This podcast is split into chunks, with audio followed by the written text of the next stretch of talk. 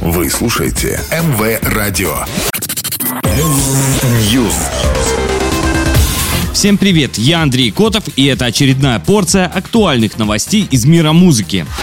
Премьера сингла и клипа Eminem и Snoop Dogg From the D to the LBC состоялась 24 июня. В почти пятиминутном фильме рэперы записывают трек в студии и в этот момент начинают превращаться в анимационных обезьян и отправляются в увлекательное сюрреалистическое путешествие по странам, континентам и галактикам.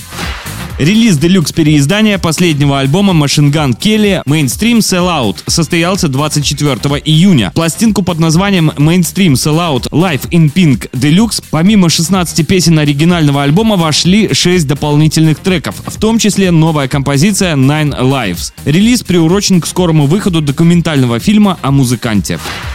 20-я церемония вручения Beat Awards состоялась 26 июня в Лос-Анджелесе. В музыкальных номинациях двух наград удостоился Silk Sonic. Дуэт Бруно Марса и Андерсона Пака стал лучшей группой, получил приз за лучший альбом, а кроме того, Пак назван лучшим режиссером-клипмейкером. Кендрик Ламар стал лучшим хип-хоп артистом и получил приз за лучший хип-хоп в дуэте с Бэби Ким. Меган Тистеллиан была названа лучшей хип-хоп исполнительницей. Звание поп-исполнителей года получили Джазмин Салливан и Weekend а лучшим новым артистом стала 23-летняя рэперша Латто.